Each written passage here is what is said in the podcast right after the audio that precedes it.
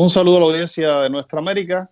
Eh, estamos de regreso como cada semana eh, en, un programa junto a Luis Carlos Batista, eh, abogado y, politólogo cubano, Arturo López Levi, profesor de la Universidad Holy Names en California y, analista político, y quien les habla, Harold Cárdenas Lema, editor de La Joven Cuba.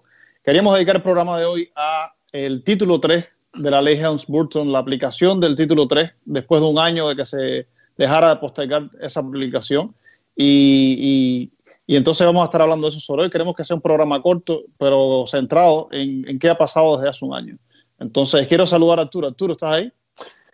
Eh, Harold, un gusto estar contigo. Es, un placer tratar un tema tan importante en las relaciones Cuba-Estados Unidos como la aplicación del capítulo 3 entre, eh, de la ley Helms-Burton. Efectivamente. Entonces, eh, hace un año se anunció de que, de que iba a, dejar de postergarse de aplicar este capítulo y, la expectativa fue mucha. Hubo expectativa de que, de que existiera realmente una estampida de demandas al gobierno cubano y de que eso provocara una, crisis grande eh, legal y económica también al gobierno de la isla. Yo creo que eh, quizás para adelantar algunas de las conclusiones del programa, yo creo que hubo, hubo más preocupaciones de lo que realmente ha pasado, aunque lo que ha pasado es bastante grave.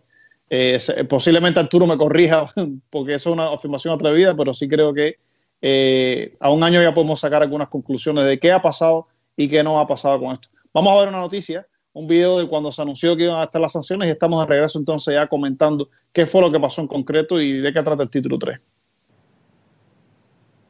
Bueno, América Latina en perspectiva, seguimos hablando de economía. Estados Unidos insiste en sus medidas coercitivas unilaterales contra los pueblos de América Latina y el Caribe.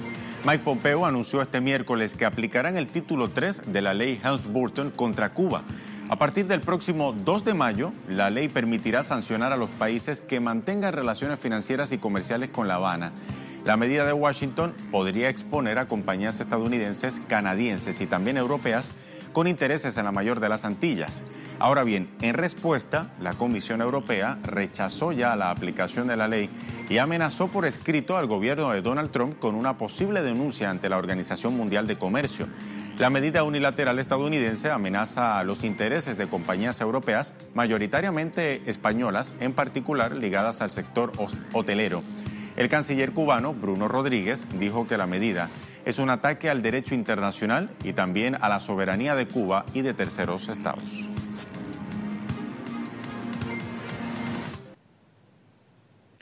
Listo, entonces eh, estamos acá de regreso y yo primero quería comentar algunas cosas sobre, sobre el título 3 y, dar algunos detalles también sobre, sobre, sobre este capítulo. ¿no?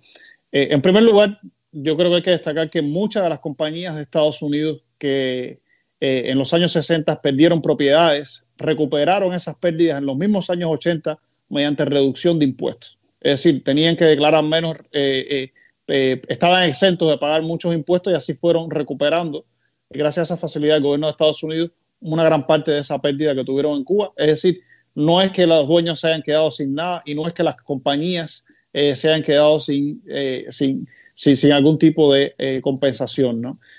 Hay que preguntarse siempre cuando vemos este tipo de política, ¿a quién beneficia y a quién perjudica? Yo creo, para mí está muy claro de que beneficia a una pequeña élite de cubanos emigrados que tenían mucho dinero en Cuba en los años 50 y que tenían mucho dinero en una época de mucha corrupción, de negocios con la mafia y de una dictadura en el poder. Es decir, yo creo que también eh, Estados Unidos está caminando aquí en una cuerda floja porque no sé eh, el gobierno federal hasta qué punto debería estarse, eh, eh, estar involucrado en una política en la que está velando por el dinero de, una clase, de una minoría rica en un país latinoamericano que hacía su dinero con, junto a una dictadura. Es decir, hay que, hay, que, hay que diferenciar, yo creo, es necesario diferenciar las formas legítimas de hacer dinero en esa época y las formas ilegítimas de hacer dinero. Hay, hay negocios que eran legítimos, hay negocios que eran ilegítimos, pero esta ley no hace ninguna distinción. Entonces yo creo que ahí hay ahí hay un problema que hay que, resolver. ¿Y a quién perjudica la ley? Evidentemente al cubano promedio. el cubano promedio es el que, está, que va a ser perjudicado por esto. En, todo país, eh, los funcionarios de gobierno son los últimos en ser perjudicados eh, cuando se aplica un sistema de sanciones o cuando se aplican eh, acciones punitivas contra, contra ese país. es el cubano promedio que lo está sufriendo. Yo no sé cómo se le ocurre al gobierno de Estados Unidos después de 60 años creer que un pueblo empobrecido va, va a provocar un cambio de régimen en un país que tiene un, que, tiene un ejército fuerte y que tiene eh, mecanismos de control social bastante eficaces. Pero bueno, sigue siendo la política la que apuesta eh, la administración Trump, por ejemplo. Entonces, quiero escuchar ahora Arturo qué, qué quiere decir para comenzar el debate. Mira, Harold, hay que, hay que ubicarse. Tú haces muy bien. Vamos a después a ir al capítulo 3, pero tenemos que hablar por las cosas que definen la ley. La primera cuestión que tú defines, y voy a precisarla si me permites un poquito, es que donde empieza la acción de las propiedades a reclamar, según la ley Helms-Burton, es el primero de enero del 59. Es decir, que un conjunto de legislaciones, incluida la ley de recuperación de bienes malversados, que fue aceptada por el noventa y tanto por ciento de la población cubana, porque se refería a las personas que se habían enriquecido a tenor de su, apoyo a la dictadura de Batista. Eso, fíjate, no estamos hablando de que eh, los anarquistas que dicen que, toda propiedad es un robo y que eh, detrás de cada fortuna hay alguien que hizo algo malo. No, no, no, no, no. Estamos hablando de que ni siquiera respetaron empezar con la ley de reforma agraria, que fue donde empezó el conflicto entre Cuba y Estados Unidos. No, quisieron llevarla no a los intereses de los Estados Unidos, ni siquiera a los intereses de los Estados Unidos que pudieran ser discutibles. No, no, no, ahí hay que meter hasta el último batistiano.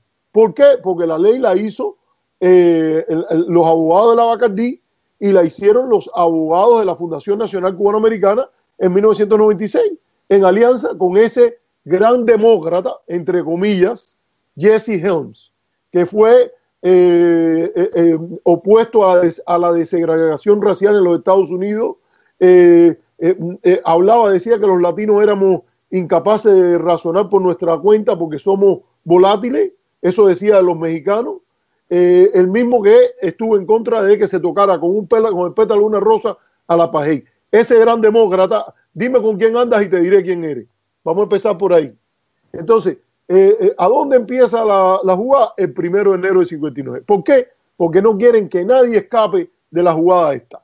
La ley de recuperación de bienes malversados, que fue incluso aceptada por los Estados Unidos, Estados Unidos nunca ni protestó por eso, ahora cae dentro de esta, de esta jugada. Segundo, vamos a ver las reclamaciones que pueden ser legítimas. Yo creo que, que, hay manera de resolver eso entre los dos países.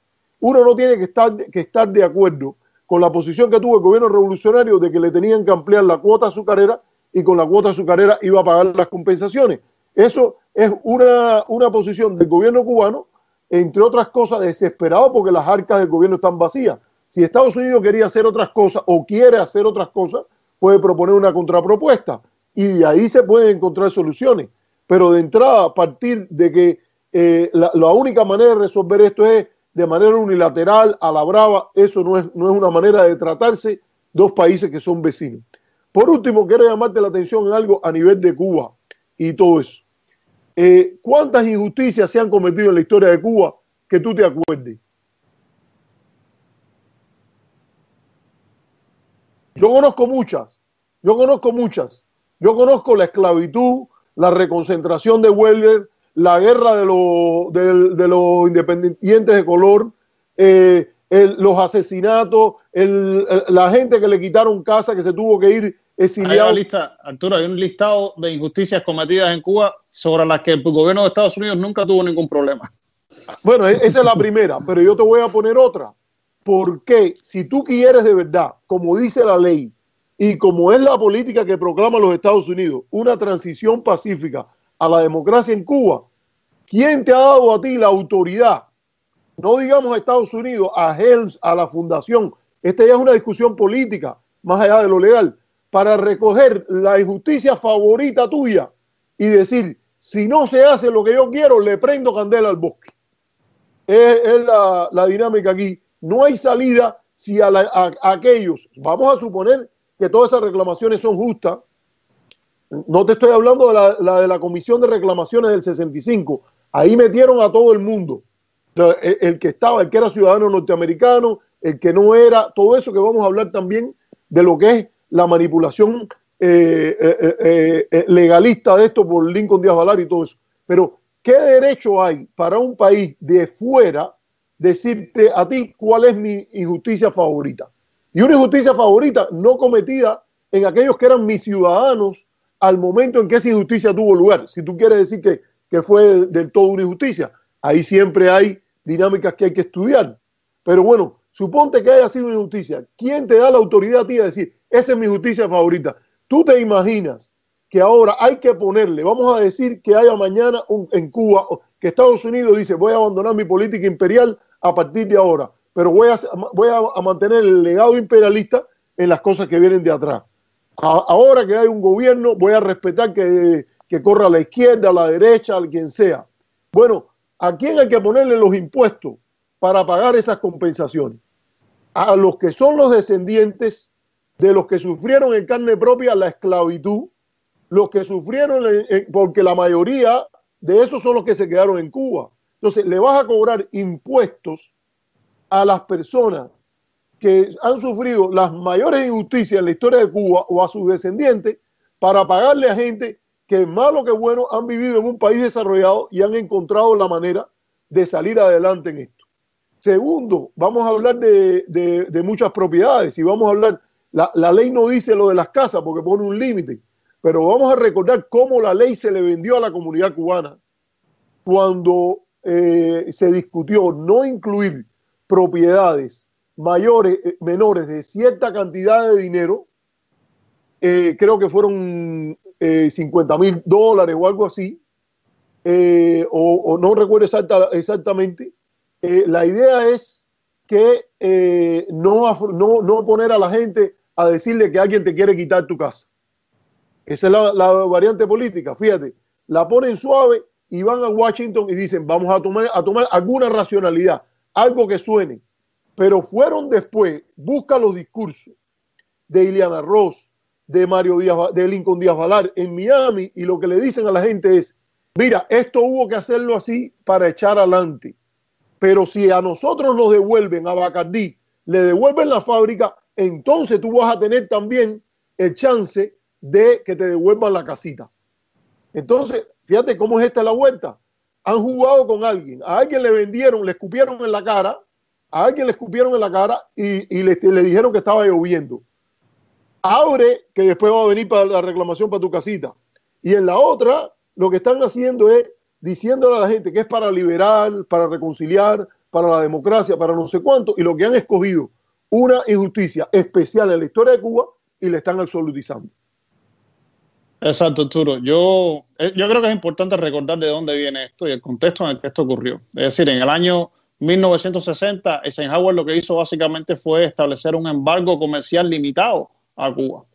Y eso se fue yendo de las manos al punto de que se ha convertido hoy en un bloqueo que tiene un alcance, una duración y una extraterritorialidad sin precedentes. Yo creo que el único otro bloqueo en la historia de la humanidad que compite con esto es el bloqueo histórico que se le hizo a Haití eh, en la historia. Entonces, realmente creo que eh, cuando uno contextualiza lo que se ha hecho, y esto es un instrumento en esa política de, embargo a Cuba, eh, creo que es importante eh, contextualizarlo ahí.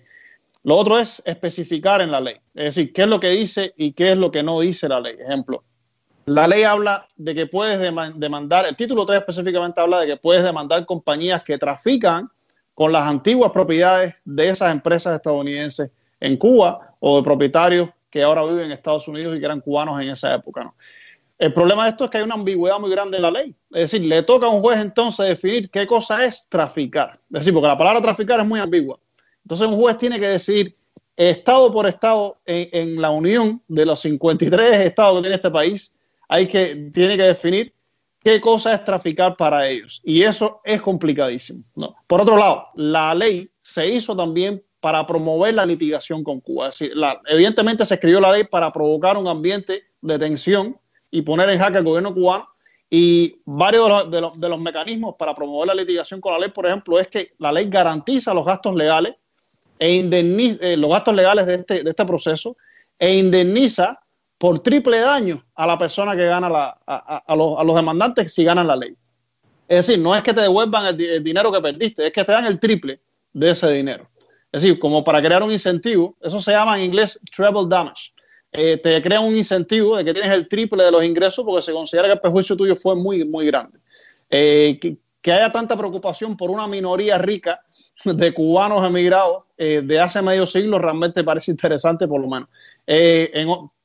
también quiero mencionar, por ejemplo, que lo que ahorita, lo que ahorita tú mencionabas, para poder aplicar esta ley hay un costo inicial de 6.700 dólares. Tienes que pagar 6.700 dólares para, presentar el caso ante los tribunales. Tienes que demostrar entonces lo que tú estabas mencionando de que tu propiedad costaba en el año 59 50 mil dólares. 50 mil dólares en el año 59 son 400 mil dólares hoy. Es decir, tienes que demostrar que tu propiedad tenía un valor eh, considerable, un valor respetable en esa época. Y también tienes que demostrar que tu propiedad estaba a tu nombre, decir, tienes que venir con los papeles de tu propiedad. Pero es que es, son los años de una dictadura, son los años de la mafia comprando casinos y comprando, es decir, invirtiendo y comprando políticamente eh, el aparato político del país. Son años de mucha corrupción en el país y entonces la ley estadounidense básicamente está validando esos años de corrupción en Cuba a reconocer este tipo, este tipo de ley. También quería mencionar, por ejemplo, eh, la, hay, una cosa que tienen a su favor las empresas estadounidenses que están invirtiendo en Cuba en los últimos años y más desde la normalización. Es decir, hay cierta protección que ellos tienen. Por ejemplo, la mayoría de las compañías de Estados Unidos que han invertido en Cuba después de la normalización lo hacen con licencias de la OFAC. Esas licencias de la OFAC eh, garantizan alguna protección bajo el título 3. Es decir, al hacerlo mediante una vía legal y con una licencia OFA, tienes alguna protección respecto al título 3 y eso es positivo y eso es la garantía que tienen. Y también hay bufetes de abogados de Estados Unidos que están defendiendo esas empresas con, mucha fuerza porque lo consideran también un tema legal que, realmente es irracional en cualquier otro, en ninguna otra relación con otro país eso ocurre. Es decir, Estados Unidos no está demandando a México por la, por la nacionalización de la Revolución Mexicana, porque eso es una locura eh, histórica en el derecho internacional.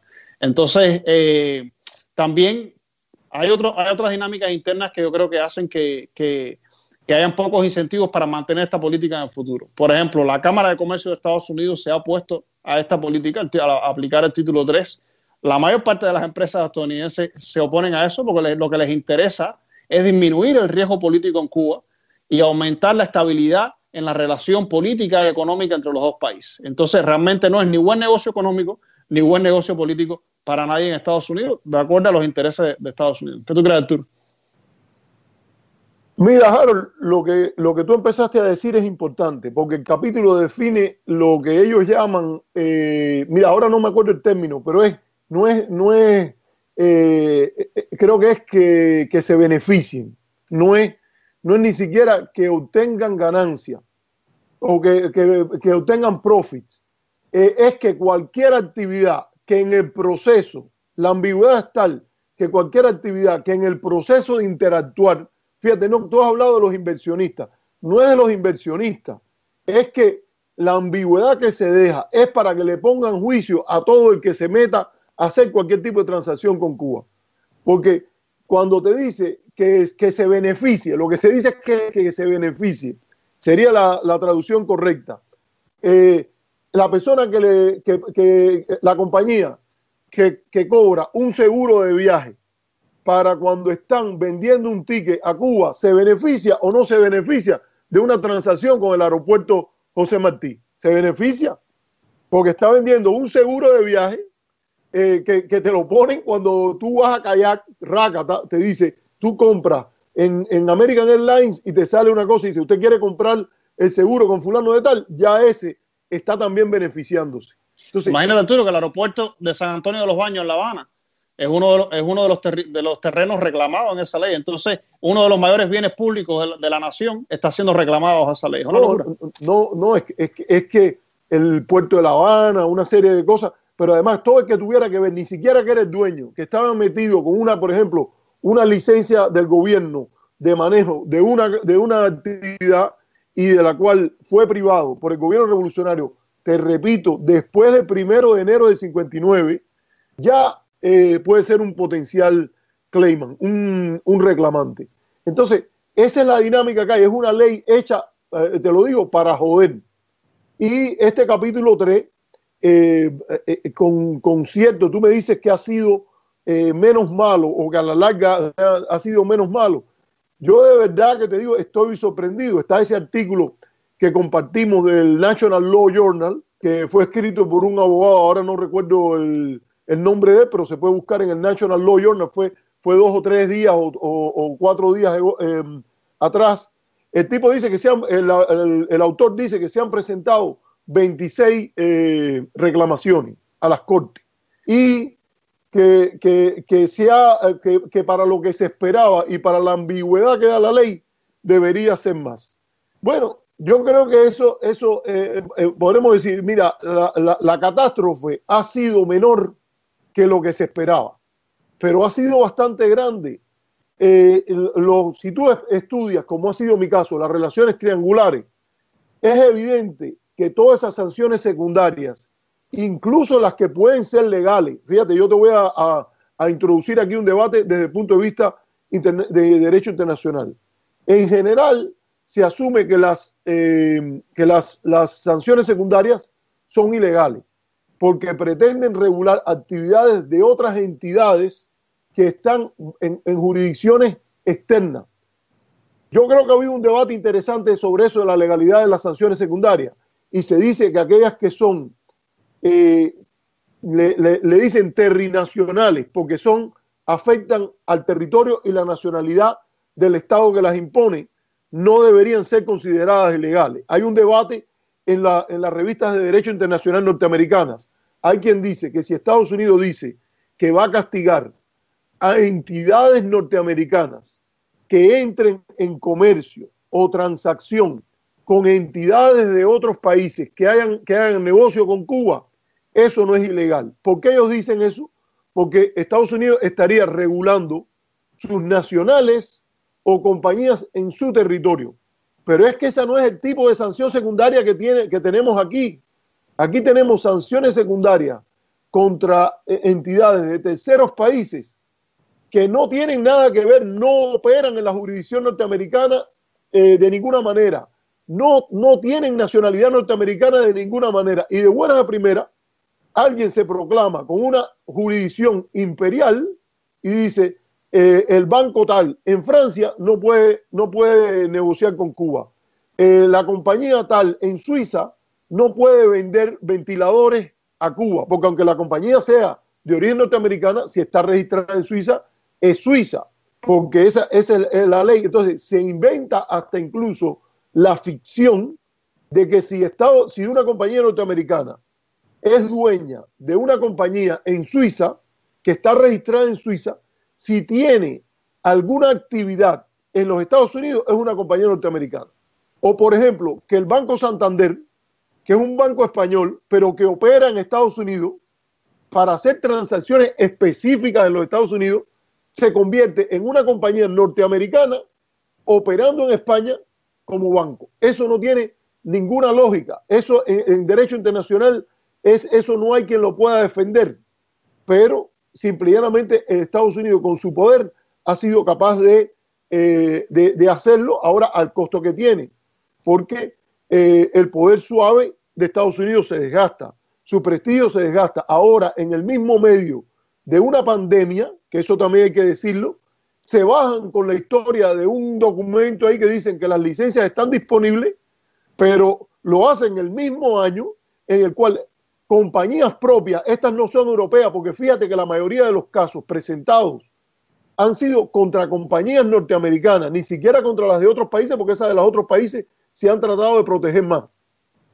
Pero ha sido contra compañías norteamericanas que operaron en Cuba usando licencias.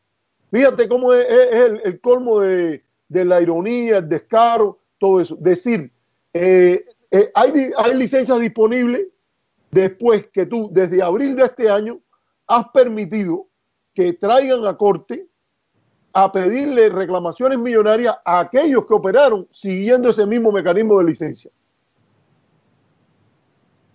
Sí, Arturo, eh, tenemos un comentario ya en el programa, eh, veo un comentario de José Quesada. José dice que a los efectos de los que quieren un cambio político en Cuba, esta ley es el mayor obstáculo. Esta ley es insensata a los que quieren un cambio político en Cuba. Eh, yo creo que José tiene razón. Es decir, por dos razones principalmente. Primero, eh, ¿qué tipo de incentivo tú le estás dando al pueblo cubano cuando le estás diciendo de que muchas de las propiedades públicas del país y posiblemente sus propias casas van a pasar a manos de otros? Es decir, no hay ningún, no hay muy poco incentivo para el pueblo cubano para que haya un cambio político del país con una ley como esta. Pero bueno, esa es la lógica también de, de la Hells-Burton. Y, y, en segundo lugar, yo, yo como soy cubano, cuando llegué a estudiar a Estados Unidos eh, Relaciones Internacionales, lo primero que hice fue meterme en una clase de, de desarrollo político y de relaciones Estados Unidos-América Latina y me metí en una clase de transición política porque me interesaba cómo se ve desde el mundo occidental eh, las transiciones políticas. Lo primero que me dijeron a mí en la clase, en teoría de la transición, es que tú tienes que dejarle al poder de un país una vía de escape, tienes que dejarle una forma, un incentivo para que quiera salir del poder. Es decir, a la clase política tienes que darle un incentivo para que ellos quieran dejarles. Si no le dejas ninguno, pasa como en Venezuela, de que, hasta eh, de que como saben que van a ir presos hasta el último día, va a estar en el poder porque no hay incentivo ninguno realmente para salir de ahí porque no les deja otra salida. Eh, esta ley lo que hace también es incentivar eso, es incentivar de que no hay incentivo realmente ninguno para, eh, básicamente el país va a ser para el pequeño grupo ese que se fue, va, va, a regresar a ser dueño del país y no va a haber más incentivo para nadie, ni para el pueblo, ni para la clase política en Cuba. Así que incentivo no es para nadie. Arturo. No, yo, yo te debería agregar esto que te expliqué antes. Le están diciendo al pueblo de Cuba, el día que ustedes incluso tengan una democracia como, vaya, vamos a suponerla, porque para mí eso no sería una democracia, las colonias no son democracia, los protectorados no son democracia. Y la ley Burton tiene una fórmula ahí de decir, gobierno de transición no es lo que ustedes quieran que sea gobierno de transición, es lo que nosotros decimos que es un gobierno de transición. Y pram, pram, pram, pram, y ponen cosas ahí que no tienen nada que ver, porque por ejemplo, decían, ya no es el caso porque no es ni presidente ni uno ni el otro, pero que Fidel Castro ni Raúl Castro podían eh, incluso correr a elecciones democráticas.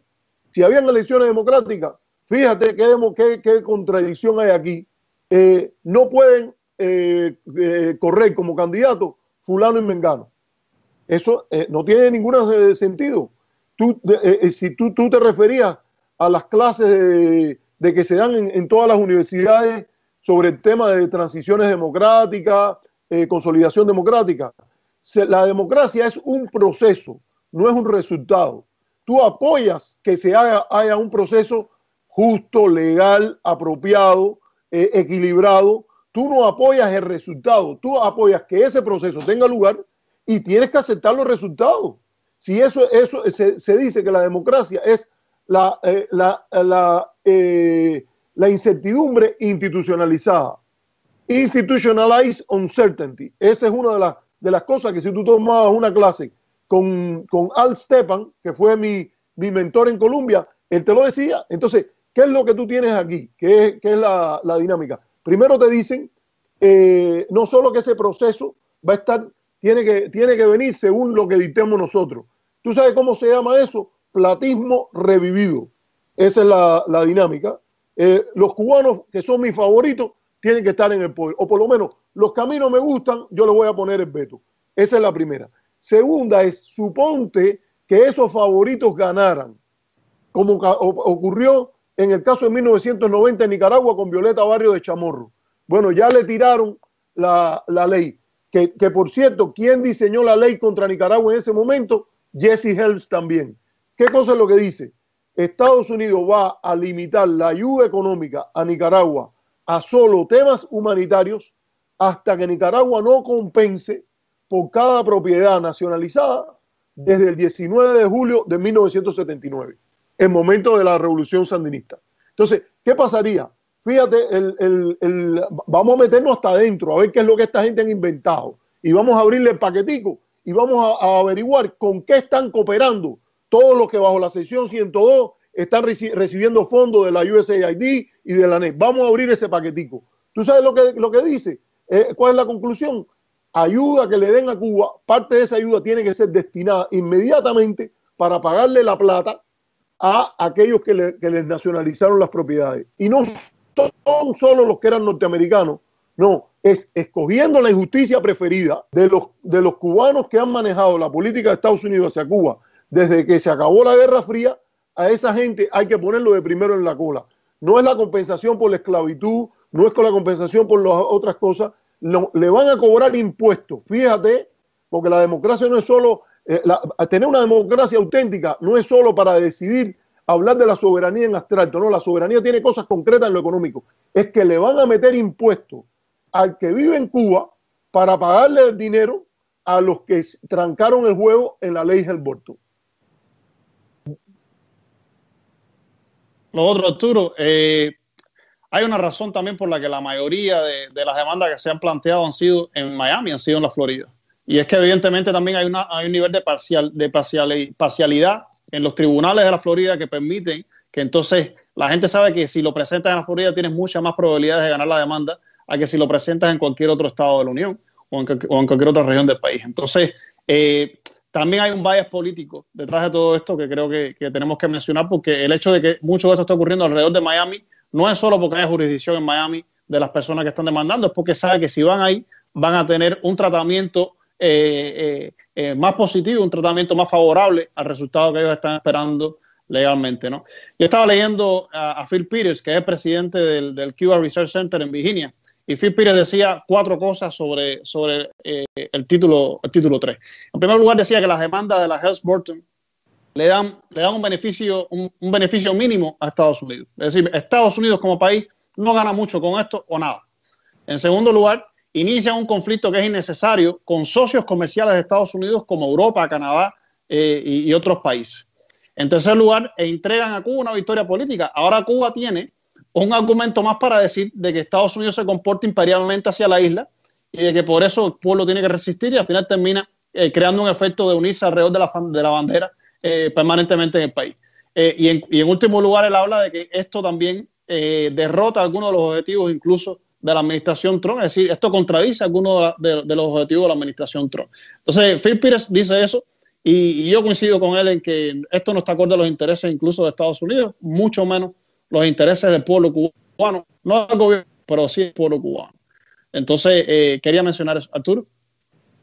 Yo, te voy a decir una cosa. Eh, yo creo que en esta cosa, en esta cuestión de derrotar esta política, al costo que sea, eh, en eso está junto el gobierno cubano, el pueblo cubano, lo mejor de los Estados Unidos, porque los valores de los Estados Unidos no son, la mayor parte del pueblo norteamericano no se creó ni se educó en la idea de coger a los pobres de Cuba, a quitarle dinero para darle a los que eran ricos de Cuba y que muchos de ellos se instalaron como la gente de la Bacardí en los Estados Unidos. O sea, en eso a mí, a mí esto, eh, eh, yo sé que, que, a veces se, se, vuelve la costumbre que, que, hay que decir las cosas. Mira, yo te lo digo con claridad y tú, y tú lo sabes.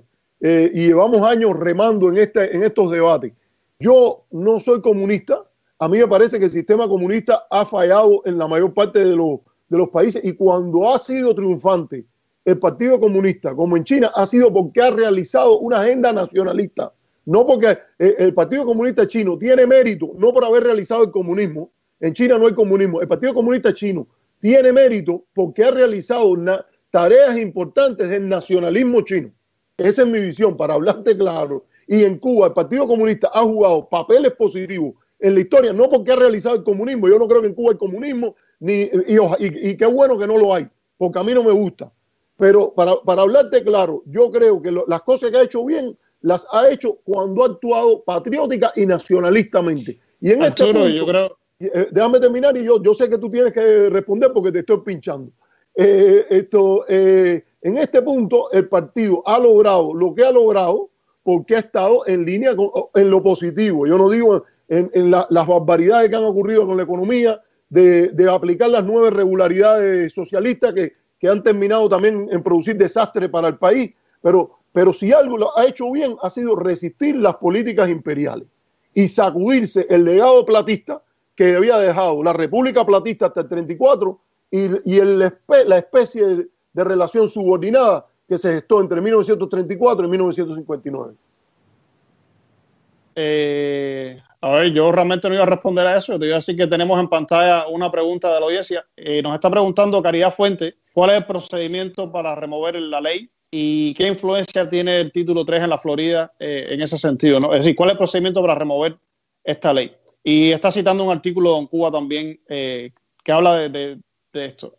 a ver, yo creo que Caridad se refiere a las políticas, a las políticas generales hacia Cuba, no se refiere necesariamente al título 3. Yo voy a hablar del título 3 primero. El título 3 dejó de postergarse como una prerrogativa presidencial. Yo creo que eh, es prerrogativa presidencial también de que el próximo presidente, sea ahora o sea en cuatro años, que hay en Estados Unidos, puede volver a postergar la ley o más que eso, puede terminar de eliminar la ley de aborto, es decir, puede lograr un consenso en el Congreso y en el Senado incluso para eliminar muchas de las sanciones a Cuba. Yo creo que hay bastante consenso cuando hay voluntad política en la Casa Blanca para esto. Es decir, no es que se vaya a hacer fácil, pero sí se puede buscar un consenso porque hay congresistas y senadores republicanos muy interesados en crear una mejor relación con Cuba. Entonces, sí se puede echar atrás esto, pero no solo esto, con esto se pueden ir un montón de las sanciones a Cuba también en algún momento. Yo creo que en noviembre hay una oportunidad para que haya un cambio político en esa relación con Cuba. Arturo, ¿qué tú quieres responder sobre este tema? Mira, yo creo que la pregunta que hace Caridad es de las buenas preguntas que a uno le gusta eh, escuchar, porque hay, veces que hay que pasar del diagnóstico a ver qué se puede hacer. Y esa, esa em, eh, eh, yo, yo le agradezco que ella haga esta, haga esta pregunta. En primer lugar, yo creo que eh, el presidente Obama le, pidió al Congreso en dos ocasiones que levantara el, bloqueo contra Cuba, que eliminara la ley Helm-Burton, básicamente fue lo que le dijo. Eso hay que, hay que ganárselo políticamente. Eso quiere decir, cuando primero no dejes que sigan usando el, el dinero de los impuestos, yo no sé si Caridad vive en los Estados Unidos, pero si vive en los Estados Unidos, lo primero que hay que hacer es empieza a defender que no te sigan robando tu dinero. Acaben de sacar la mano de nuestros bolsillos estos ladrones que nos están cogiendo el dinero para, implementar una política de sanciones que no nos conviene. Escríbele a tu congresista. Más importante, fíjate, en, en la serie esta Miss América, que está transmitiendo Hulu ahora sobre la, activista conservadora Phyllis Lafley, hay cosas que se pueden aprender. Por cierto, le recomiendo la serie a todo el que pueda verla. Eh, los que viven en otros países no pueden, pero el que vive en Estados Unidos, si tiene una suscripción a Hulu o, en, hay otras maneras de verla. Eh, eh, Phyllis Lafley, ahí hay una discusión entre los activistas y una le dice a la otra, una visita a la oficina del congresista en la cual tú le, tú le dices tu preferencia vale más que 100 cartas que le manden los activistas. Bueno, una cosa que se puede hacer, empezar a visitar las oficinas de los congresistas y decirle, mira, ¿hasta cuándo me vas a estar robando la plata mía para pagar en, de un lado a la OFAC para que me ande persiguiendo a mujeres que van a distribuir Biblias a Cuba? ¿Hasta cuándo vas a estar persiguiendo a Expedia, que ahora me va a cobrar a mí un extra dinero para tener la protección legal cuando tú le diste la licencia, el gobierno le dio la licencia a Expedia, a Travelocity, a Kayak para que me vendieran los pasajes a mí para ir a Cuba. Ahora me van a poner una primita, yo no sé cuánto va a ser, es posible que sean tres dólares. Yo no quiero pagarle un kilo más a esta gente, esa es la verdad. Ese es mi dinero, yo me lo busco trabajando. ¿Por qué tienen que coger y crear para, buscarle plata a los ricachones de la Bacardí, que viven además eh, eh, esto, eh, poniendo hasta en puesto su compañía en las Islas Bermudas, tengo entendido, porque ya no son ni una compañía americana, ¿por qué me van a tener que estarme quitando a mí dinero para, para poner una política que solo sirve a sus intereses? Bueno, ese, ese tema en lo público hay que ponerlo. Segundo, en este país el dinero cuenta en la política. Hay que dar dinero a aquellas organizaciones que se dedican a hacer conciencia en contra del, de, de, esta ley. Hay que dar dinero a aquellos políticos. Exígele a los políticos antes de darle dinero o cuando le des los primeros 100 dólares, qué posición tú vas a tomar en relación a este, a este embargo. Mira, es lamentable, pero Dave Mucarcel Powell, la que está corriendo en el distrito más al sur ahí de Miami, le abrió un fuego tremendo a Yadir Escobar. No es que, yo, fíjate, yo no estoy, yo no estoy ni endorsando a Yadir ni nada de eso, pero creo que es una persona decente que estaba corriendo contra, quería correr contra Mario Díaz Valar. Bueno, ahora Mario Díaz Valar va a correr solo.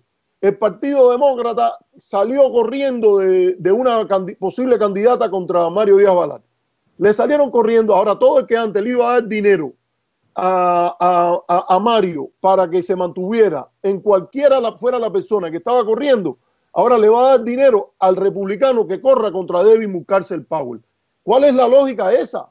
Mientras más gente corra contra los republicanos, más plata tú les haces gastar a ellos, a los republicanos que defienden el embargo, más plata tú le haces gastar a ellos contra el oponente demócrata. Ahora ellos mismos, los demócratas, porque hay ese tipo eh, eh, eh, de, de demócrata que juega a ser el, liberal cobardito que no quiere insultar a, los, a los republicanos y entonces eh, le, sale corriendo al radical, le sale corriendo al Bernie Sanders, le sale corriendo a, la gente, y entonces, ¿cómo termina?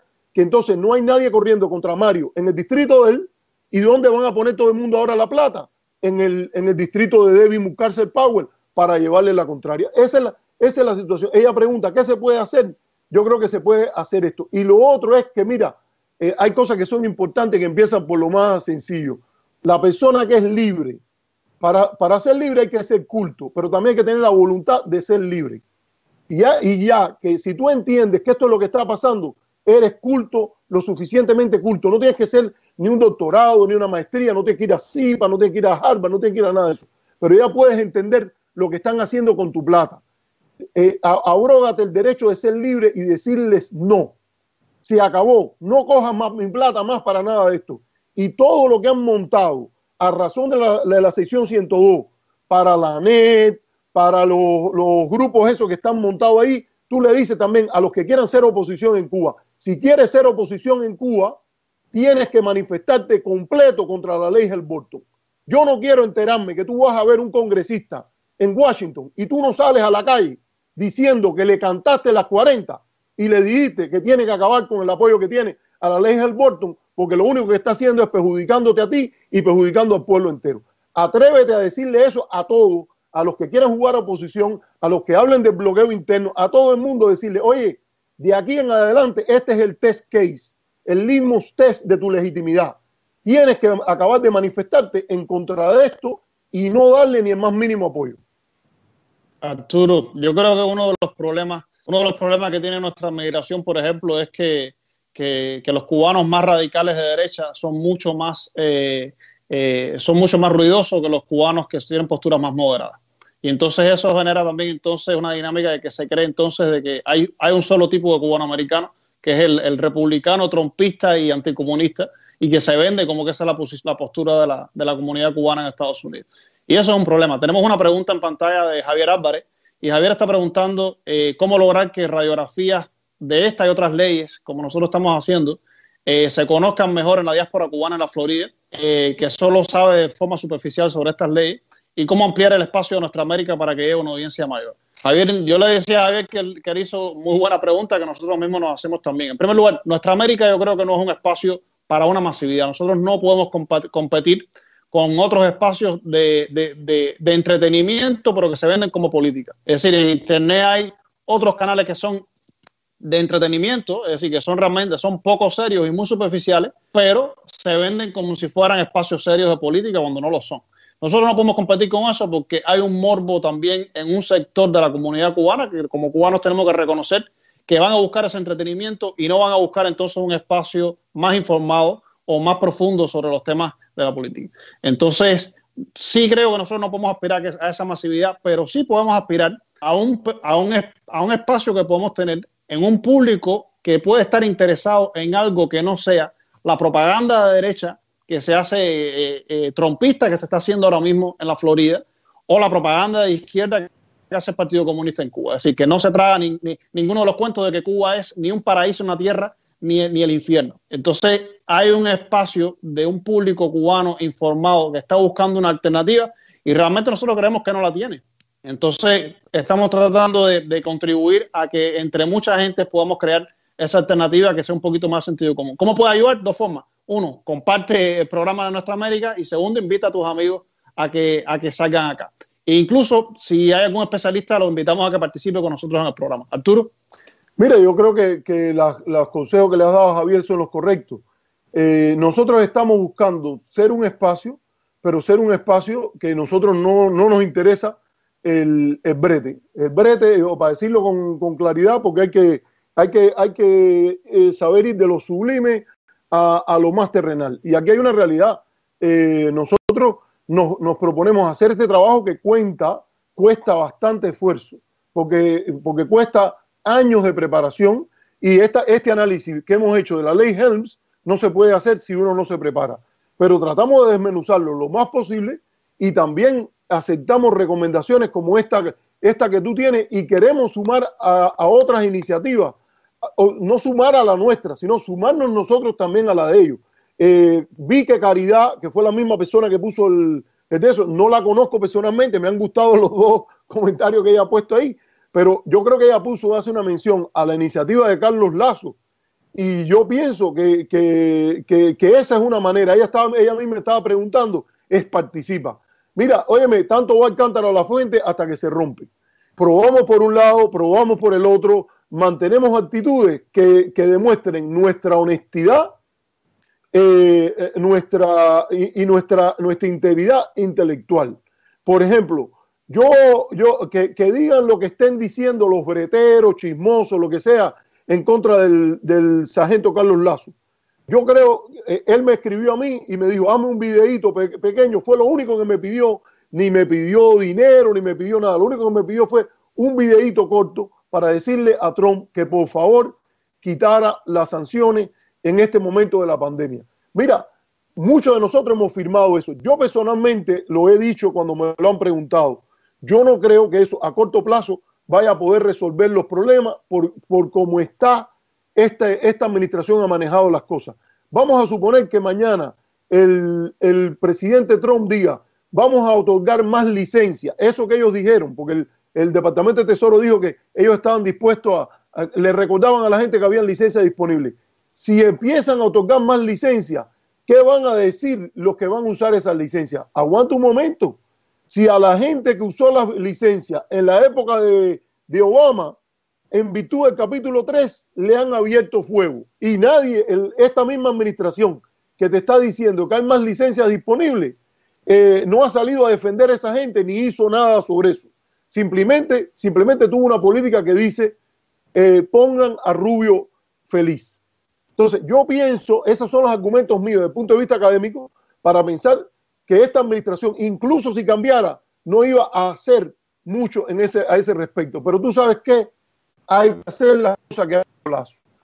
Ha puesto una petición, ha hecho un video. En la medida que la gente se manifieste, se reafirma eh, la voluntad de que no vamos a aceptar con impunidad que nos impongan del otro lado, que nos tengamos que callar, porque del otro, aquí hay que decir también, a tenor de la administración Trump, se ha despegado todo, desplegado todo el macartismo eh, de la comunidad cubanoamericana y de, y de John Bolton. Por cierto, vamos a recordar eso, ese señor ya no está por aquí y en mi opinión, gracias a Dios, si, si hay algo que, que si hay alguien que yo prefiero eh, eh, que, Trump me cae mejor que él es, Bolton.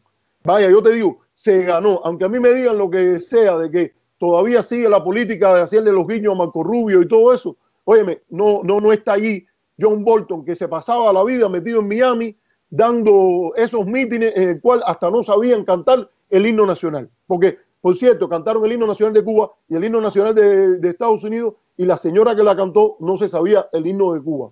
Eh, para, para, decirlo, porque hay que, si yo me aprovecho de, lo, de, lo, de los fallos que cometen mis adversarios políticos, me aprovecho, para que nadie vaya, eh, vaya a decir que eso es una bobería. Sí, es una, es una bobería, un detalle, pero yo me aprovecho del detalle de todo que sea un oponente político que, que juegue de esa manera. Entonces, eh, la, la, pregunta es aquí, es, ¿qué es lo que hay que hacer?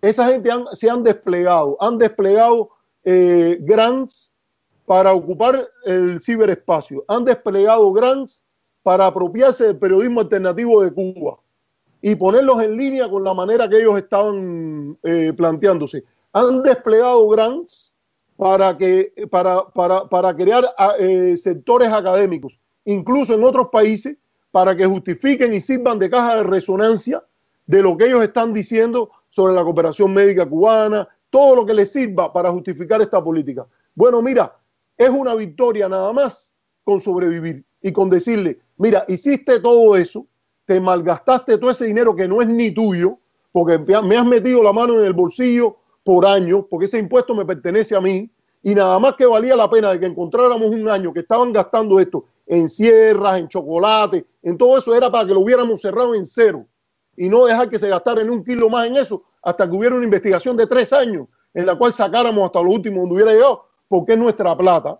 ¿Eh? Está claro eso, ¿no? Entonces, con ese, con ese cañón perdido que ustedes ese cañón perdido que ustedes tienen ahí, que se llama promover la democracia en Cuba, pero lo que están haciendo es justificar el bloqueo porque para eso cogen hasta Radio Martí para justificar el bloqueo y meterse en un asunto de política interna norteamericana, bueno, lo primero que hay que hacer es, la primera victoria es decirle, mira, pierde tu voluntad de vencer, porque lo has tirado todo, me has tirado hasta la sartén, el refrigerador, como los hermanos Mar que se abrían el, el, abrigo y sacaban un refrigerador de adentro de un, de, un, de un abrigo. Me tiraste el refrigerador que tenía en el abrigo y sin embargo sigo aquí y diciéndote que el 50% por lo menos de la comunidad cubana en los Estados Unidos no te apoya y que lo que queremos es que se acabe toda esta vuelta del parón y que toda esa vuelta de toda esa vuelta del embargo y que la ley Helms-Burton se convierta en otra, otro pedazo más del basurero de la historia. Sí, Arturo, yo creo que regresando un poco más al tema del título 3 y, y, las demandas a Cuba, yo voy a dar un dato interesante. Hasta el año 2015 se habían ganado ya 11 casos contra Cuba en las Cortes de Estados Unidos, eh, bajo el concepto de, de que Cuba era un Estado terrorista y estaba aplicando actos terroristas hacia ciudadanos que estaban en Estados Unidos. ¿Sabes cuánto dinero dieron esos 11 casos eh, ganados? ¿Cuánto dinero eh, ganaron las personas que demandaron al gobierno cubano ahí? 4 mil millones de dólares. Es decir, es muy buen negocio demandar a Cuba en un, en un contexto político ideológicamente eh, o en un escenario ideológico tan, tan caldeado como es la Florida, por ejemplo. Muchos de esos casos fueron en la Florida. Entonces, yo tengo un ejemplo, porque yo creo que hay que ilustrar un poquito de qué estamos hablando cuando hablamos de personas demandando. Yo tengo un ejemplo de un caso específico de alguien demandando que yo creo que es bastante ilustrativo. Eh, y es el señor Gustavo Villordo Arguilao. Vamos a ver una foto de Gustavo. Eh, Gustavo es una persona que murió hace 60 años, el que ve en pantalla es su hijo. Eh, el padre murió hace 60 años de lo que se llama suicidio políticamente inducido, es lo que dice la familia. Es decir, la persona se suicidó en los primeros días de la revolución fue una persona que estaba, había sido arrestado por el gobierno, eh, por, por los rebeldes, una persona que estaba bajo presión porque era ciudadano americano con propiedades en Cuba y que tenía también negocios con el gobierno de Batista. Entonces, realmente, me imagino que ahí había muchas preguntas que hacer. Yo no voy a justificar al gobierno de La Habana si, si, si, si en los primeros días de la revolución cubana eh, fueron eh, excesivos con él o no. Yo no sé. Es decir, yo no sé hasta qué punto esa persona pudo haber estado bajo una presión determinada o no por parte del gobierno de La Habana su familia dice que su suicidio estuvo, eh, eh, estuvo eh, inducido políticamente por el gobierno de La Habana. Entonces, la familia ha demandado por muerte injusta, por wrongful death, como lo llaman aquí en inglés, al gobierno cubano. en la Florida, por supuesto, es donde ellos hacen las demandas, porque son inteligentes, saben que la Florida es el lugar para hacer las demandas. Y hasta ahora les han otorgado 2.8 billones de dólares a esas familias, nada más. Decir, para que vean la cantidad de dinero, el buen negocio que es esto. Desde entonces, desde que se murió el padre, los dos hijos de este señor, que son Gustavo y Alfredo, han llevado a Cuba a los tribunales, en, como a ellos les salió bien en la Florida, entonces empezaron a llevar a Cuba a los tribunales en todos los estados que pudieran. Han demandado a Cuba en Pensilvania, en Massachusetts, en Illinois, en California y en Nueva York. En Nueva York hasta ganaron también. Entonces ellos han encontrado un modelo de negocio muy exitoso y es que es demandar a Cuba en todos los estados posibles para poder sacarle dinero. Hasta el 2016 esta familia había recuperado de 11 a 13 millones de dólares de fondos del gobierno cubano que estaban en Estados Unidos. Es decir, le han quitado los fondos al gobierno cubano y decir el gobierno cubano también es decir el país, porque muchos de esos fondos se usan realmente para, para, comercio entre los dos países. Entonces, habían ya, ya han ganado por lo menos 13 millones de dólares de esta forma. ¿Por qué yo traigo el caso de esta familia y creo que es interesante? El hijo de este señor, Gustavo, que es el que está en pantalla, es la persona que ayudó, una de las personas que ayudó a localizar y a capturar al Che Guevara en Bolivia. ¿Ya? Es decir, eh, el Che Guevara, que si se recuerdan fue ejecutado el 9 de octubre del año 67, él era uno de los cubanos de la CIA que estaba en Bolivia asesorando al gobierno boliviano para cazar al Che Guevara ahí en Bolivia. Villoldo, es decir, podemos tener las opiniones que tengamos, que, querramos tener sobre Che Guevara, eh, que hay un rango de opiniones sobre Che Guevara que es muy grande. Por eso sí creo que hay un tema ético que contar en esta historia de que hacía Villoldo, Gustavo Villoldo en Bolivia. Cuando capturan a Che Guevara en Bolivia, creo que tenemos una foto, ¿no? Tenemos una foto que podemos poner de Villoldo eh, eh, con el Che. Cuando capturan a Che Guevara, Villoldo le corta mechones del pelo al Che Guevara. Es decir, con un cuchillo, una tijera, le pica el pelo a Che Guevara y lo guarda. Cuando pasa el tiempo, él vende el pelo de Che Guevara por 100 mil dólares. Los mechones de pelo los vende a 100 mil dólares como si fuera, como si eso fuera, es decir, yo no sé qué ejemplo medieval poner con eso. ¿Ya? En el año 2017, el, juez del Tribunal de Distrito de Nueva York, eh, Lawrence ah, eh, eh, determina y disputa si la familia Villoldo realmente podía demostrar que el acusado, que era el gobierno cubano, había tratado de aterrorizar a su familia o no. Es decir, tienes que demostrarlo legalmente, no es que tú no es una alegación que tú digas. Y entonces el juez de Nueva York escribe y dice, mis argumentos para dudar de la familia Villoldo, que se están aprovechando ahora del título 3, son los siguientes. Uno, la familia no citó ninguna evidencia, ¿ya? Que respalde su descubrimiento, eh, que respalde eh, lo que están diciendo. Es decir, no hay evidencia de lo que ellos están diciendo, ¿ya? No hay evidencia de que, de, eh, ejemplo, no está claro en qué se basa el tribunal que, que, falla a favor de ellos para concluir que los demandados intentaron asesinar a los demandantes. Si no hay evidencia ninguna que, muestre que el gobierno cubano lo estaba cayendo atrás o hizo alguna influencia sobre eso. Segundo, los demandantes, los villoldos, ofrecen muy poco para que la corte concluya de que alguna vez hubo un intento de asesinato sobre alguno de su familia. Tercero, el Tribunal de la Florida no citó ni siquiera un testimonio específico para sostener lo que decía el demandante. Cuarto, los demandantes no tienen evidencia sobre cuándo y cómo ocurrieron los acontecimientos que ellos están diciendo. Es decir, lo que es lo básico en un juicio en Estados Unidos, ellos no tienen ninguna evidencia, ni cuándo, ni el cómo, ni testimonio, ni hecho que contar. Eh, así todo, esta gente tiene ya 13 millones de dólares en el bolsillo y, y, 2, y billones, es decir, es con B, 2, mil millones de dólares, más de 2 mil millones de dólares que le han otorgado a esa familia bajo ese concepto. Eh, en el año, eh, lo otro es, en el año, ah, yo, yo, mi punto es que el anticomunismo se ha vuelto un negocio bueno, por ejemplo, para esta familia. En el año 1999, Villoldo escribió un libro que se llama Che Guevara, el fin de un mito, donde él cuenta la historia de él como el hombre que enterró al Che. No. Eso es como su dinero del libro ese que él hizo de Che. Y después salió publicado en una nota secreta de mayo, eh, después no, desde mayo de 72 se escribió una nota secreta que después salió publicada, donde se decía que Villoldo es un ex agente de la CIA.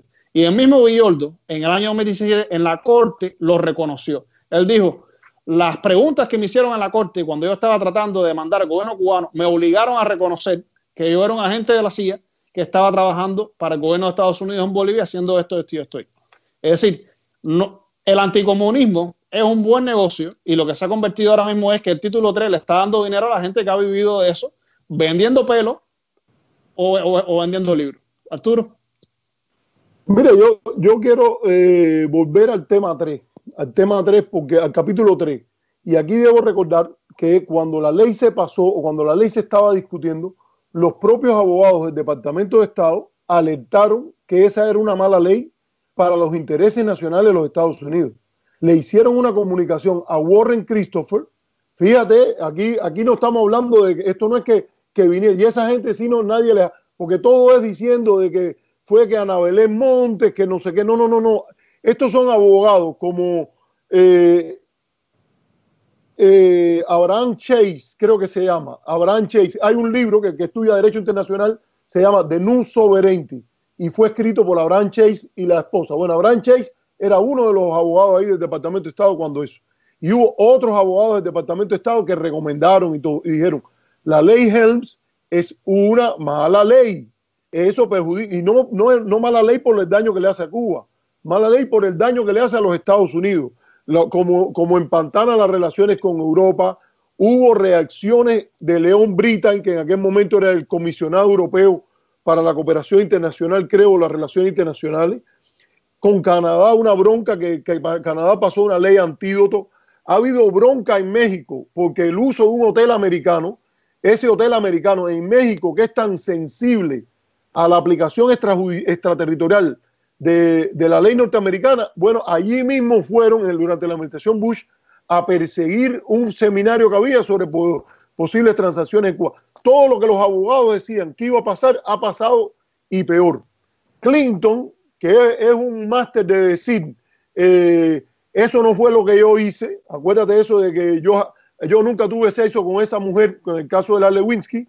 Bueno, él cuando salió lo de la ley Helms-Burton, él le agregó una declaración presidencial, que es lo más clintonesco que hay, porque dice, nada en esta ley rebaja la autoridad presidencial para promover los intereses nacionales de los Estados Unidos y la promoción de la democracia en Cuba. cuando todo lo de la ley era, según el propio Jesse Helms, hacer una ley contra, eh, eh, como él lo dijo, a la prueba de Clinton. Bueno, por esas dinámicas politiqueras que hay en, en la política americana, el propio Clinton ha dicho que fue buena politiquería, fíjate, la misma palabra, buena politiquería para ganar la Florida, pero mala política para los intereses nacionales de los Estados Unidos. Bueno, eso ha sido así. Aún, aún dentro de eso se llegó a un entendimiento con la Unión Europea. Se llevó al acuerdo que no se iban a abrir estos procesos. Que es aguántate, fíjate la sorpresa que ha habido. Han habido más juicios contra propiedades, contra compañías norteamericanas que contra compañías no norteamericanas.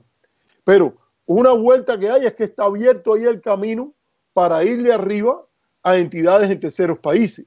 Desacreditar el mismo mecanismo de sanciones secundarias que Estados Unidos en condiciones extraordinarias podría aplicar, por ejemplo, contra la proliferación nuclear en Irán. Todo eso lo tiraron por la borda.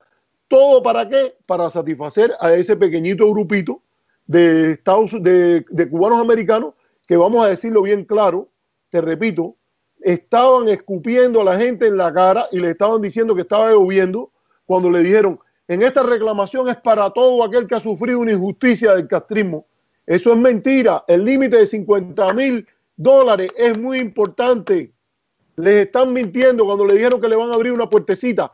Son ellos y te están lo están movilizando y jugando con una comunidad traumatizada porque vivió una revolución y en las revoluciones se cometen abusos, excesos, injusticia, y esas personas son movilizadas cuando les tocan la teclita. Pero en lo que respecta a la ley, ellos no son beneficiados para nada. Ni siquiera en el futuro se pueden ser beneficiados, porque una casa en el Nuevo Vedado, eh, por ejemplo, que yo he visto documentos de antes, de, que fueron eh, em, abandonadas las personas que vinieron para acá, todo eso, una casa de Novedad o Miramar o el reparto Coli valía 40 mil pesos, 30 eh, mil pesos, pero estoy hablando de la casa de Olga Guilló, por ejemplo, valía, que, tenía en Novedad, valía menos de, yo busqué por ahí una vez, era como 38 mil pesos, 38 mil pesos, entonces esa ya no cae, si la de Olga Guilló no cabe, ¿qué tú crees que va a quedar para el que está metido en Jayalía, que llegó eh, hace, hace eh, cuatro días o que llegó hace no sé cuántos años, pero que le dejó, lo que dejó en Cuba fue una casa en el barrio de La Palma o en el medio de Santiago de Cuba, o en el medio de Guantánamo o en el pueblo de Jamaica. Esa persona no, le van a dar nada, no tiene ni, ni espacio para, para presentarlo, pero les vendieron políticamente la idea de que ellos tenían algo que ganar con esto y además lo tienen en la trinchera, porque, porque sale eh, todos los días como decía Machado, ¿no? Antonio Machado decía esa frase que a mí me gusta mucho, que dice que de 10 uno piensa y nueve embisten. Bueno, tienen esos nueve embistiendo en razón del uno solo que, va a ser el que se va a beneficiar.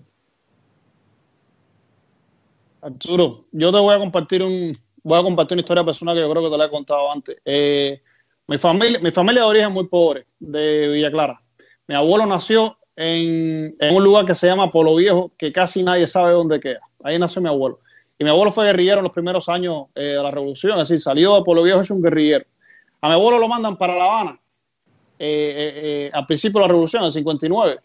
Y entonces, cuando llega a La Habana, le, sacan un manojo de llaves, es decir, un, un de esos de llaves así, le dice, coge una llave de una casa, es decir, eran las llaves de todas las propiedades que se habían dejado vacías la gente que se había ido para Estados Unidos eh, coge una de las llaves de la casa y vete para la casa y cuídala.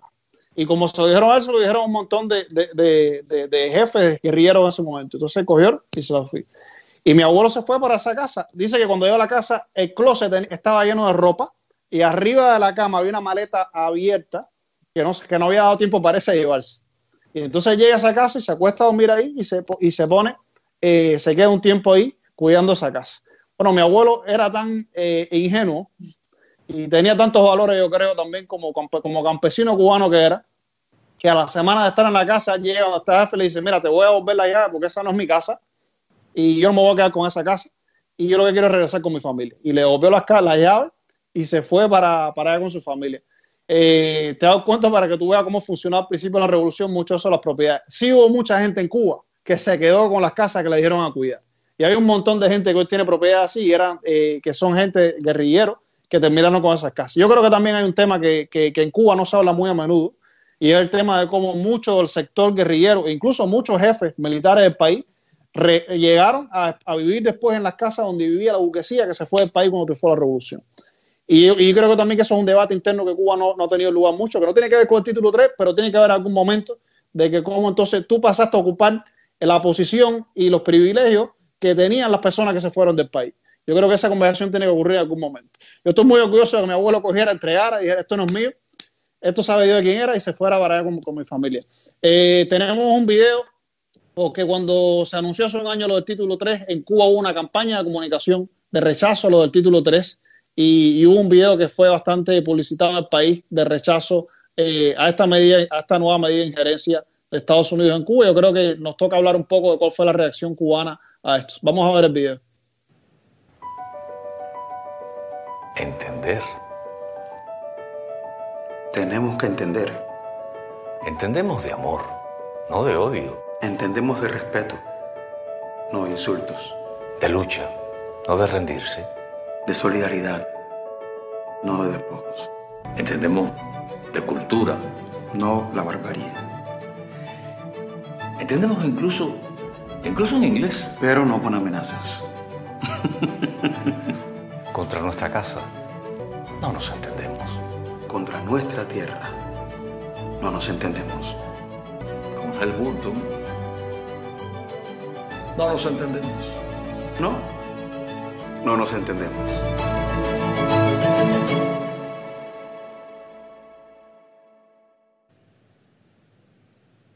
Bueno, este es el video eh, famoso que se comentó mucho en Cuba y en la Florida también de No nos entendemos, que fue la campaña eh, de, los medios cubanos para rechazar eh, el título 3 de la ley Helms-Bolton. hay que recordar también que en, esto, que en este momento, es decir, cuando Bolton anuncia esto de la ley del título 3, está diciendo literalmente de que la doctrina Monroe está viva y coleando y que goza muy buena salud. Es decir, él está reivindicando la doctrina Monroe, que es, es decir, revivir la doctrina Monroe después de que Obama ya la había enterrado, por lo menos eh, discursivamente la había enterrado. Eh, creo que es una jugada bastante ideológica por parte de, la administración Trump, no necesariamente eh, para promover la democracia, sino para promover un tipo de relación de Estados Unidos con América Latina que es muy particular y que, y que ha provocado realmente bastante daño en la historia. Entonces, el, el Ministerio de Relaciones Exteriores hace una respuesta a esto y el, el canciller cubano Bruno Rodríguez Parrilla por ejemplo, él dice que la declaración que hizo Bolton es despreciable, es una declaración monroísta y es una declaración macartista llena de odio. Eh, yo estoy de acuerdo con lo que dice Bruno Rodríguez ahí, de que es monroísta y que está llena de odio. Eh, no, no, sí no comparto algunos, eh, el exceso de adjetivos que cuando hablan los, funcionarios cubanos de relaciones exteriores generalmente cargan de adjetivos y cargan de, de una moralina política innecesaria, lo que debe ser una declaración política pero si la posición de que rechazar la ley realmente yo también lo comparto. Yo creo que por las razones que hemos explicado, esta ley es totalmente extraterritorial. Eh, Arturo, ¿quieres comentar algo?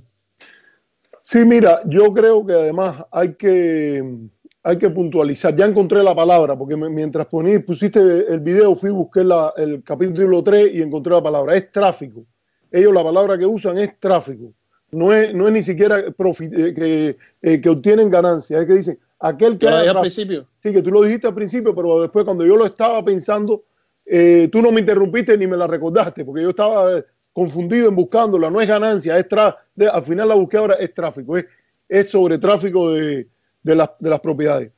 Hay que preguntarse, eh, ¿cuán simpatizante del socialismo era el presidente George W. Bush? Que además hasta jugaron de que, de que iban a... El embajador de Bush en la República Dominicana dijo que era Irak y que después iban a invadir Cuba. Hasta jugaron con eso, hicieron el chiste. Yo no creo que lo iban a hacer porque los locos tenían que estar. Con todos los problemas que tenían. Eh, Cuba sí se asustó, Cuba sí se asustó, Arturo. De eso yo recuerdo.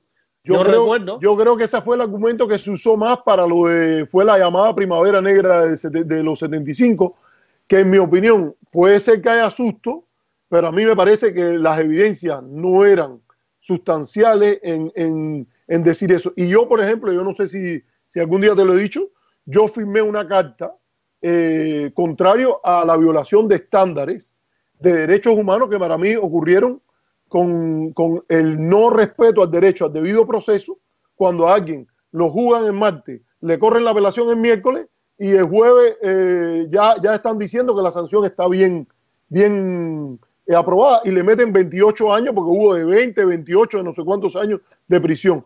Eso para mí no es una justificación. Ahora, la realidad es que eh, eh, siempre hay que estar alerta. Siempre hay que estar alerta porque se ha pensado en todo. Acuérdate que cuando se empezó a discutir la operación Mangosta, se, se discutió hasta la posibilidad de hundir.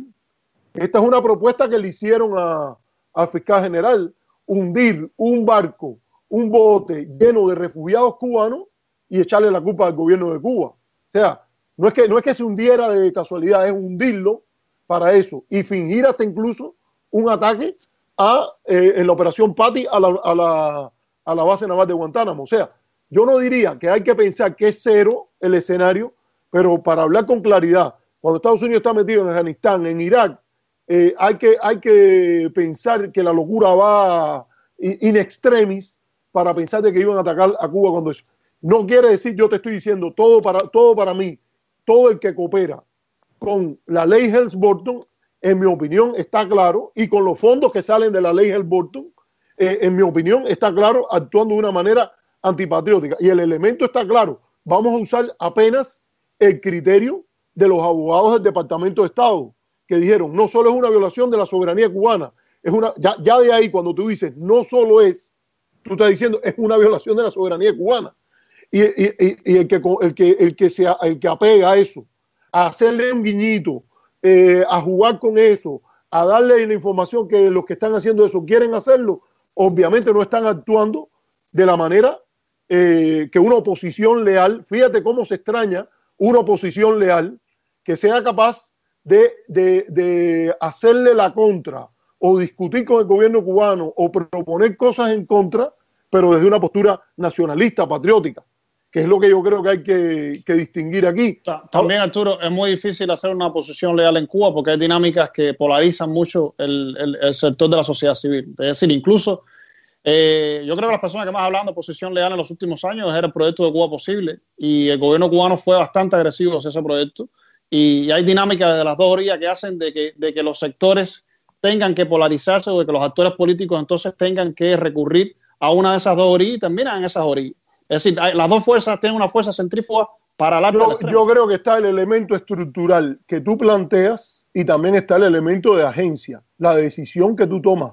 Obviamente es más difícil eh, construir una oposición leal que construir una oposición en alianza con, con, la posición favorable a la ley Helms. Eso a mí no me cabe duda que es más fácil. Yo creo que las estructuras han empujado hacia allá todo el tiempo. Ahora, de que es imposible, yo creo que no. Y por lo menos, mira, yo te digo, yo nunca en mi vida he aceptado un kilo en ningún evento, ni por ningún artículo de la ley Helms. Así, de que es posible, es posible. Y desde que salí de Cuba, incluso desde que estaba en Cuba, planteé que yo discrepaba con las bases de un sistema eh, erigido sobre principios leninistas.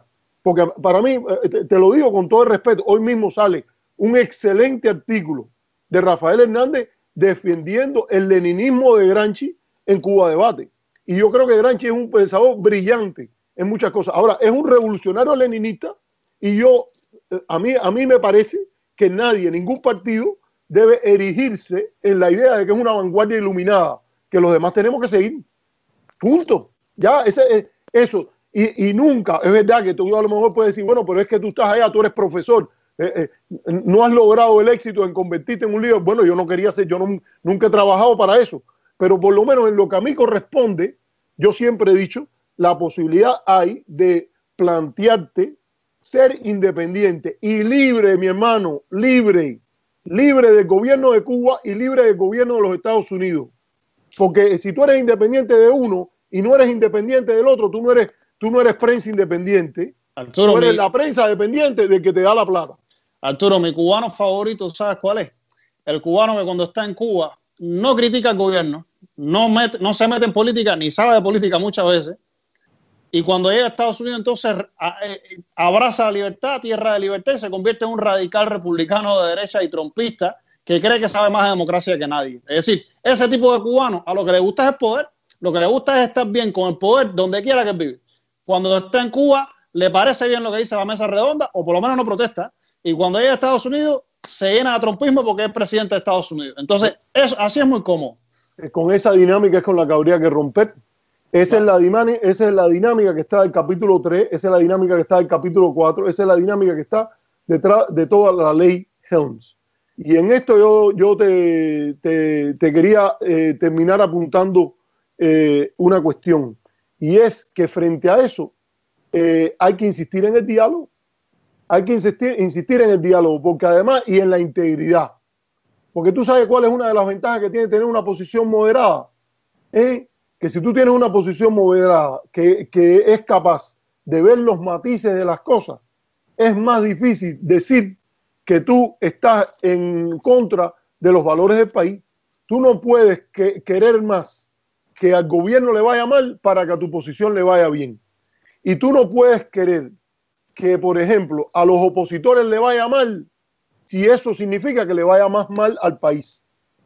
Esa, ese, ese debe ser el valor y hay estándares internacionales que en alguna medida apuntan a eso, porque tampoco Cuba es, es un país en el planeta Marte, es un, Cuba es un país en el planeta Tierra.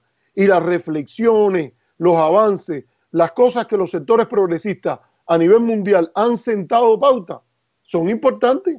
Entonces, hay que sentarse también y reflexionar eh, con eso. Eh, eh, cualquier otro gobierno que se quiera relacionar con Cuba tiene que respetar la soberanía del país acorde a como la define el derecho internacional.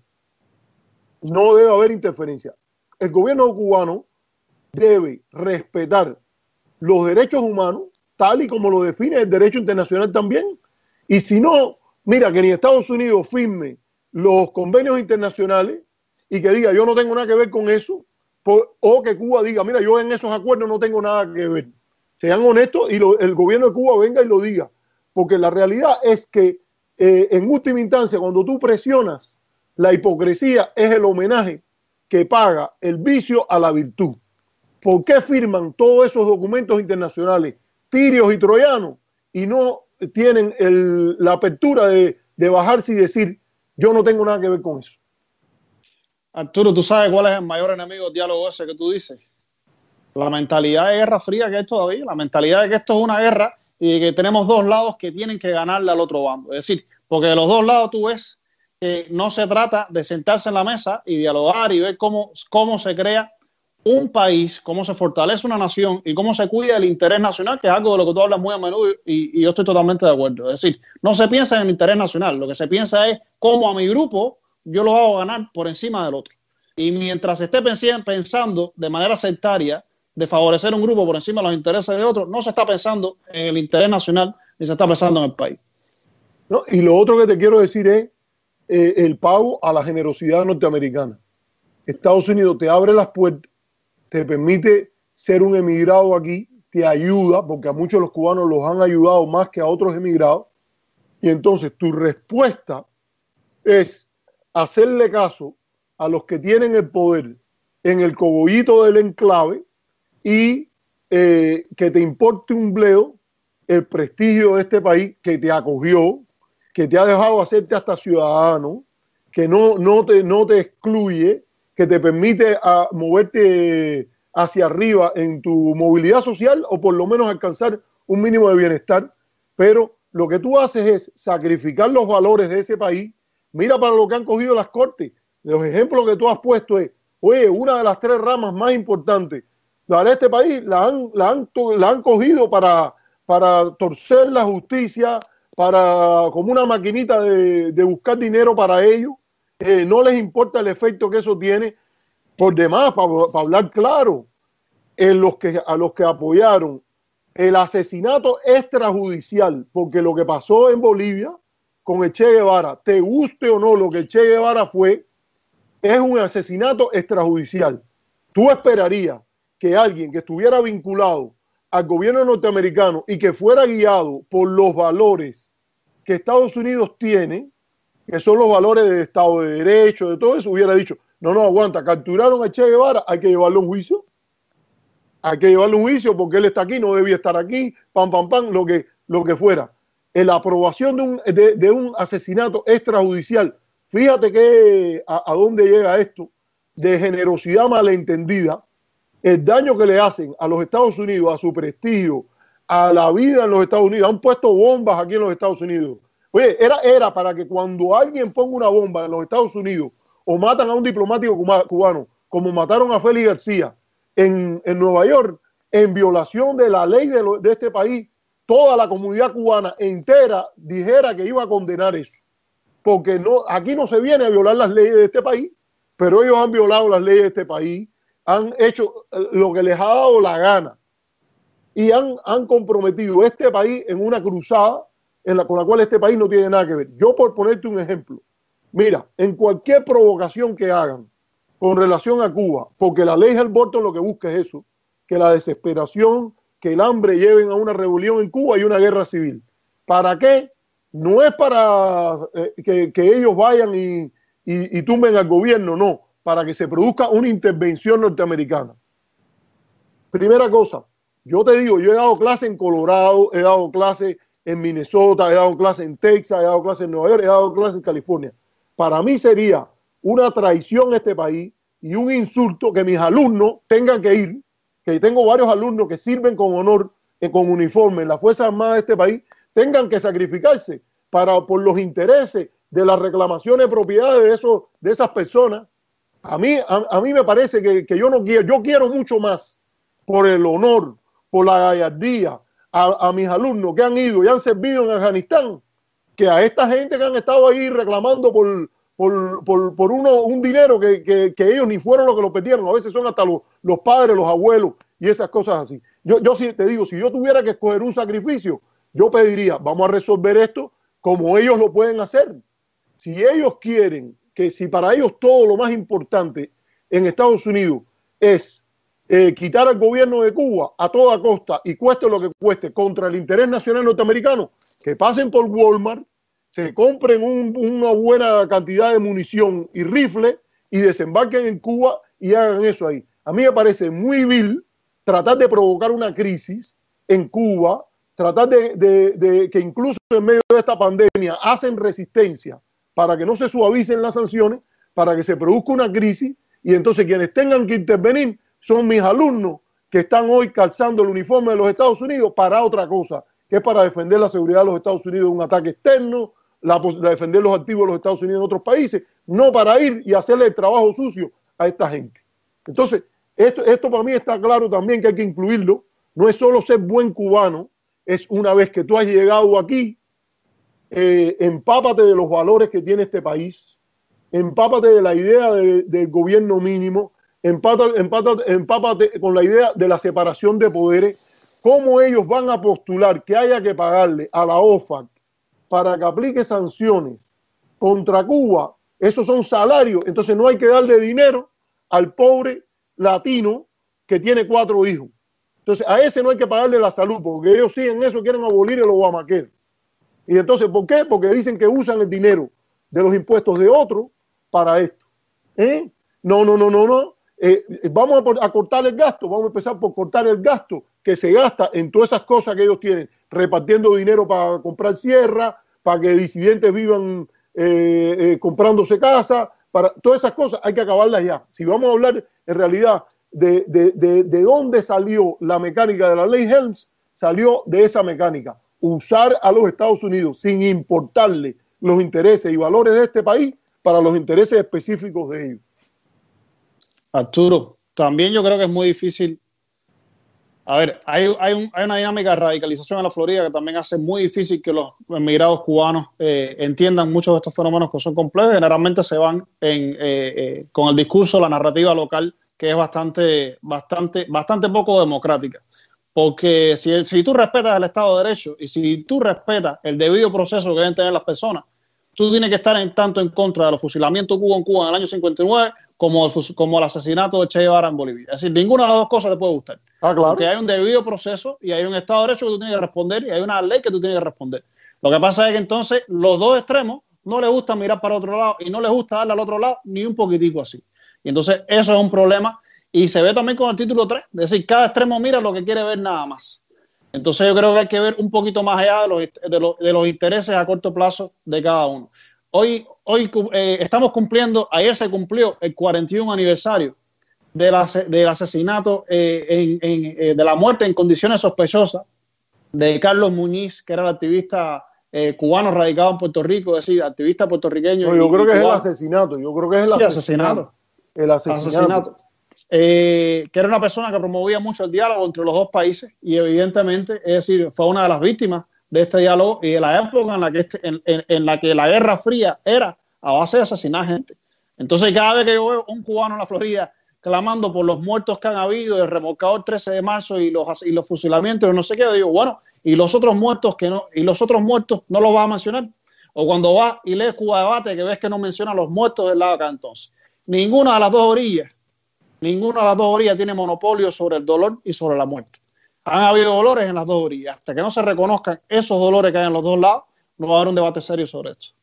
Mira, yo, yo creo que en ningún conflicto que dure 60 años, la razón está de un solo lado y la sin razón está del otro. Y han, han habido cosas que han estado mal del comportamiento de uno o del otro lado. Ahora, eso no quiere decir que en cada cosa no haya quien está en el lado correcto y quien esté en el otro lado. Yo creo que en el caso concreto que estamos mencionando ahora, que es de Carlos Muñiz Varela, y mañana vamos a poner una entrevista que yo le hice a Raúl Alza Manresa. La vamos a poner en el programa y le pedimos a la audiencia que no se la pierda, porque es una entrevista en la cual hablamos de múltiples temas sobre eh, cómo se gestó el diálogo de 78, los cambios que se habían dado en la comunidad cubanoamericana y eh, cómo ese mismo diálogo te, terminamos con, con, las reflexiones de Raúl Alza sobre el asesinato, yo lo, sí lo digo aquí claramente, el asesinato por elementos de extrema derecha cubanos vinculados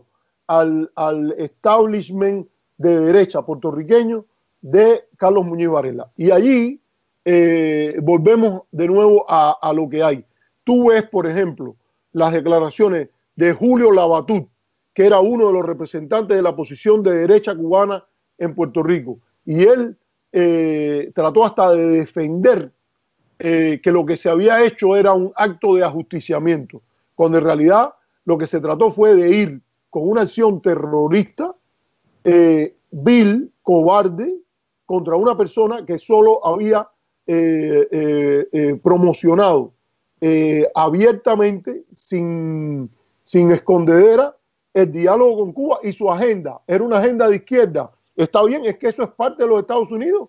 En los Estados Unidos, en Puerto Rico, donde sea, tiene que haber gente de izquierda, tiene que haber gente de derecha, tiene que haber gente de centro y debe ser el derecho para todos. Eh, yo lo voy a dejar ahí. Yo, yo diría que una, una lección de integridad a pedir es que si, si y, y, en eso te digo no solo la oposición, te digo el gobierno. No solo basta con ser nacionalista o, patriota, para usar la palabra menos, menos eh, complicada. Patriota, patriota cubano, patriota norteamericano. Sino también eh, no se puede ser demócrata los martes y los jueves. Si tú quieres tener una identidad democrática y tú quieres hablar de derechos humanos, no me vengas con denuncias de derechos humanos contra el gobierno cubano y, y, te llames tú activista de derechos humanos si tú estás apoyando la política de criminal de bloqueo contra Cuba. Tú no, eh, no, no puedes hacer el martes y el jueves para denunciar el gobierno cubano. Tú eres activista de derechos humanos y el lunes, miércoles y viernes estás para favor del, del embargo. Y como mismo te digo eso, yo te digo, las personas que han sufrido un evento como el remolcador 13 de marzo, que tú lo mencionaste aquí, yo creo que tenían derecho a un juicio justo e imparcial y público de qué fue lo que pasó ahí y quién es el responsable. Eso a mí por lo menos no me cabe ninguna duda. Ahora, eso yo lo digo el lunes, el martes, el miércoles, jueves, viernes, el sábado y el domingo. Lo demás es para mis enemigos la ley y para mis amigos toda la, la, la complicidad posible. Y eso no nos va a llevar a ningún lado, ni como americano ni como cubano.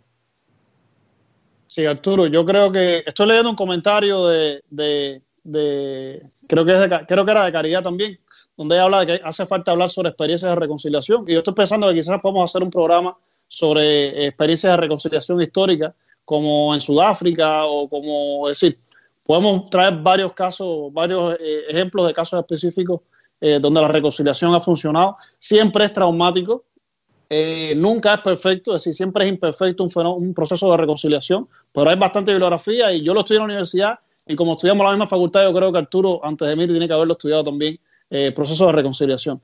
Eh, para la semana que viene estamos preparando dos programas especiales sobre Cuba. Creo que estamos preparando programas sobre eh, cuáles, son, cuáles son las dinámicas de los programas de cambio de régimen hacia Cuba. Y también vamos a estar tocando el tema del decreto 370 en Cuba y el financiamiento de los medios independientes en Cuba, cómo funciona. Entonces, creo que nos toca despedirnos, Arturo no, no tengo mucho más que agregar. Me parece que nos fuimos un poco en, la, en, el tiempo, pero bueno, se trataron temas que, que son importantes a, a, conversar. Yo reitero que quiero que si, si, si pueden que vean la entrevista que le hice a, a que va a ser el programa de mañana. Es un, un programa que, que de verdad toca, porque se refiere a una evolución importante que se produjo dentro de la comunidad cubana en el exterior, eh, el diálogo, la importancia del diálogo del 78, el viaje de los 55 hermanos a Cuba y el tema del homenaje nuestro a eh, Carlos Muñiz Varela, un mártir del diálogo en el aniversario de su asesinato. Exacto. Entonces nos despedimos invitándolos al programa mañana la entrevista que va a empezar a las 6 en punto de la tarde, eh, donde pueden dejar los comentarios. Vamos a estar online respondiendo también en los comentarios. Eh, nos vemos mañana entonces una vez más en Nuestra América y nos vemos la semana que viene como estamos haciendo en cuarentena todos los martes, miércoles y jueves de 6 a 7 de la noche. Tengan una buena noche.